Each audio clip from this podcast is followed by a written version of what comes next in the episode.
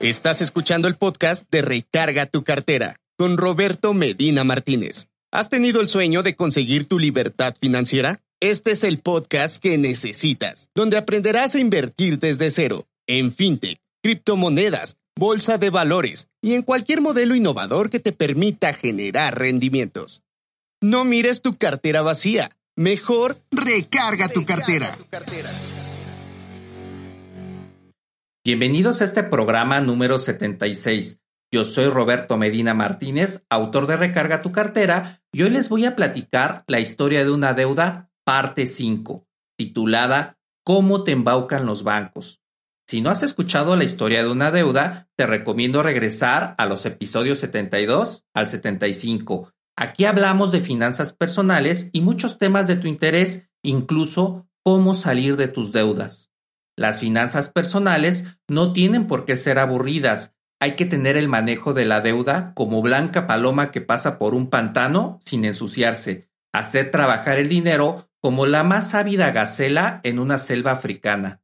Encontrar la fórmula de la inversión, ojo, no del ahorro, sino el hábito de invertir constantemente, hay que hacer que el dinero trabaje para ti y no tú para él.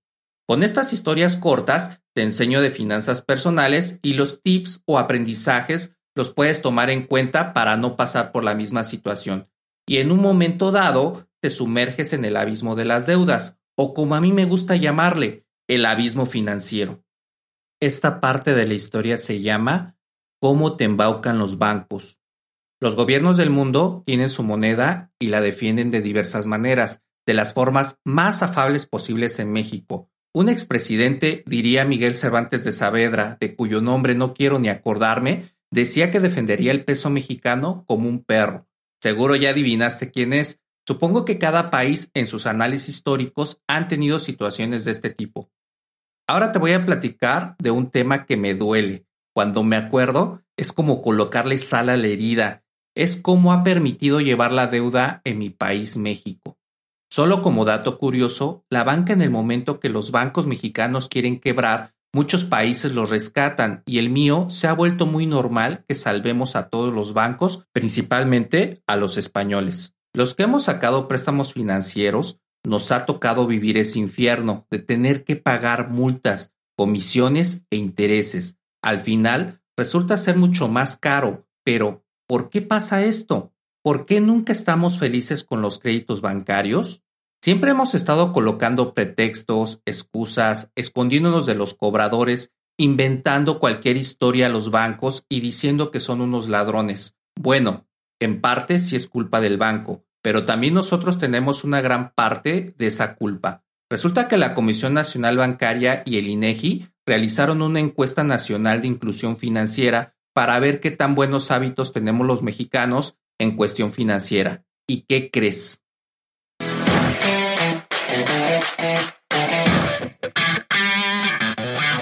¿No tienes idea de cómo empezar a invertir? Suscríbete al próximo taller de inversiones de Recarga tu cartera, en donde en un mes Roberto te enseñará todo lo que ha aprendido en 10 años como inversor. Sé parte de esta gran comunidad que estamos formando. No lo dejes pasar. Da clic al enlace de este episodio.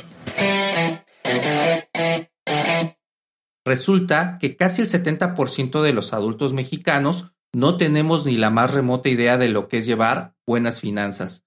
Eso sí, somos bien buenos para sacar tarjetas de crédito, firmar contratos como si fueran autógrafos, y los bancos no son tontos. Se aprovechan de eso porque saben que subestimamos los créditos y que firmamos cualquier cosa sin leerla. O peor aún, ¿en qué problemas nos estamos metiendo? Imagínense esta fórmula. Bancos gandallas más clientes bien mensos es igual a la receta perfecta para endeudarnos y desgraciarnos la vida. No es regaño, es autocrítica, porque yo también he sido víctima de mis propios mensajes al sacar tarjetas de crédito. Y al final no sabes lo que significa el interés grabable, pago aplazado, disposición, la tasa anual equivalente, el CAT. Te sugiero leer mi libro Recarga tu cartera, en donde de una manera muy afable te hablo de todos estos términos. Es por eso que antes de sacar cualquier cosa a crédito, debemos de saber que no se trata de una varita mágica, sino de una herramienta que debemos usar con responsabilidad y compromiso, Recuerda que no hay que ser ingenuos. Los bancos nunca van a perder, así que tranquilo, compara, busca ofertas y haz tus cuentas bien para no sufrir de esas llamadas o las incómodas visitas de los acreedores y poner la cara de tonto porque a veces sí estamos medio tontos. Cuando insertas tu tarjeta de débito en un cajero moderno, confirmarás que el mismo es un iPad gigante, donde se ofrecen productos como si fueran juegos o películas. Y si picas un globito, que es un botón verde, encontrarás un crédito a 72 meses. Si seleccionas otro, becas a media docena de Guerrero y Oaxaca y ahorras al banco el pago de impuestos. ¿Qué pasará si presionas el botón que dice obtén tu crédito hipotecario? ¿Será que terminas viviendo en un apartamento elegido por una computadora, pagando mes a mes una hipoteca indeseada, todo gracias a un desliz digital? Estas transacciones financieras de gran magnitud son posibles en parte gracias al poder del NIP, en el cual en México es tu clave secreta. Este gran código es para los bancos equivalente a una firma física. Si antes necesitabas un contrato por triplicado, autógrafo, con pluma azul y con cinco rúbricas para hacerte de un gran producto financiero, hoy basta con introducir los cuatro dígitos del NIP en un teclado para endeudarte por toda una década. En el Fausto de Christopher Marlowe, el demonio Mefistóteles acepta otorgarle al protagonista 24 años de servicios a cambio de su alma. Antes, sin embargo, el demonio exige un contrato firmado con sangre. Fausto se va obligado a tomar la sangre de su brazo para redactar las cláusulas y validar el documento. El dato es curioso. Lucifer, señor de las tinieblas, exige más salvaguardas en sus contratos que un banco mexicano. Debe de ser porque es menos poderoso que cualquiera de estos. Si un Fausto mexicano intentara en el presente hipotecar su alma a cambio de un crédito para sus compras, es probable que la banca mexicana se diera por bien servida con esa clave secreta. ¿Cómo no caer en los embaucos de los bancos? Después de varios aprendizajes en mi vida financiera, descubrí que no es necesario ser prisionero de las deudas y los productos bancarios. Hagamos un análisis rápido de lo que conllevan estos productos.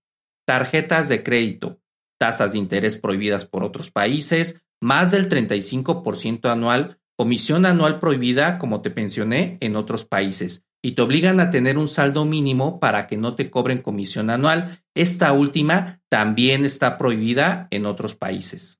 Créditos de nómina, tasas de interés variable, quiere decir que se mueven conforme a la inflación. En pocas palabras, Debes más dinero cada año, multas por impago arriba del 12% del valor de la deuda anual. Inversiones. Te dan un mísero 5% y ellos se llevan ganancias hasta del 13%. Incluso hasta me atrevería a decir que más dinero. A esta parte de la historia le llamé el espejo de la pobreza. Después de estas grandes deudas que te he platicado, comencé a educarme con respecto a todos los términos financieros posibles aprendiendo de una manera muy rápida y sin miedo de las finanzas personales. No te voy a mentir, me seguí tropezando en el camino, a la vez aprendiendo de lo que no debía hacer con mis finanzas personales.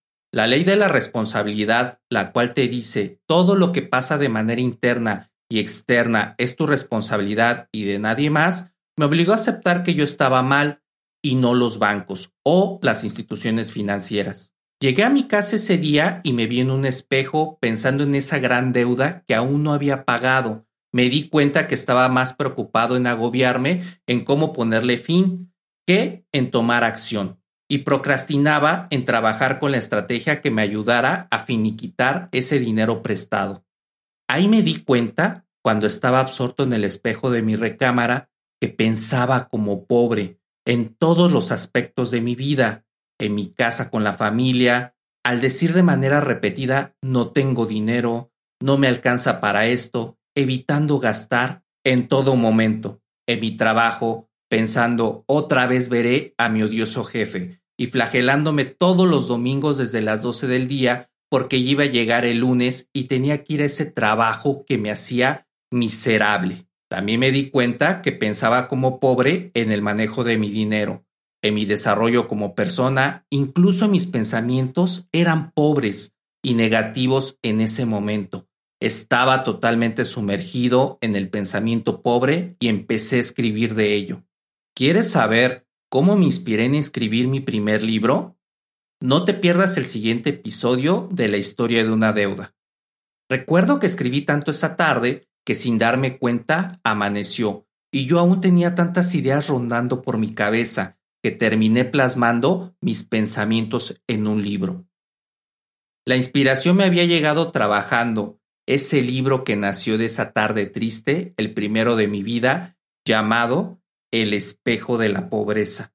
Espero que esta información te haya sido de valor y si fue así, regálame una reseña en Apple Podcast y cinco estrellitas por Spotify. Eso indudablemente me ayuda a que este programa llegue a más gente. También te quiero platicar que por la plataforma iVox están los audiolibros de inversiones como la Guía Inversiones 2022, El espejo de la pobreza y Recarga tu cartera, cómo obtener tu primer millón y puedes escucharlos gratis si te afilias al club de fans. Te dejo el enlace en este episodio.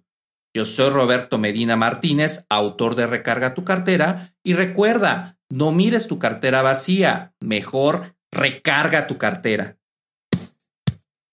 ¿Quieres saber más sobre el mundo de Recarga tu cartera? Escríbenos en nuestro blog recargatucartera.com y búscanos en todas nuestras redes sociales como Recarga tu cartera. También puedes comprar los libros de Roberto en Amazon y tomar los talleres de inversiones.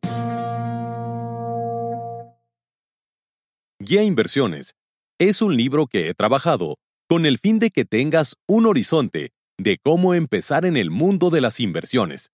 Este libro es para inversores novatos y para aquellos que empiezan a formar un portafolio de inversiones. Acabaremos con los mitos principales, como que debes de tener mucho dinero para invertir y ser un erudito en economía para que puedas hacer ingresos adicionales. La pandemia nos vino a enseñar que ahora es importante y vital para sobrevivir, tener fuentes de ingresos alternas, los cuales yo les llamo ingresos pasivos. Los ingresos pasivos es el dinero que te llega mes a mes sin que tengas que hacer absolutamente nada. Cuando supe qué son los ingresos pasivos, me explotó la cabeza. Empezar a comprar acciones en la bolsa de valores te puede llevar cinco minutos, pero hacer análisis fundamental y técnico para que vayas a largo plazo, eso sí es una verdadera odisea. También comprar títulos en la bolsa es sencillo, pero el dolor de cabeza es escoger bien para que te den rendimientos arriba de los índices bursátiles, como el índice de precios y cotizaciones y Standard Poor's 500. Este libro te servirá para que aprendas a invertir, tener buenos rendimientos en tus inversiones y un excelente portafolio blindado, con el fin de que los movimientos sociales, geopolíticos y económicos no sean factores de pérdida de tu capital. Recuerda, no sabes cuándo pueda venir una guerra y se derriben tus acciones. Comprar acciones de 60 centavos con valor de un dólar, eso es lo que aprenderás en este libro.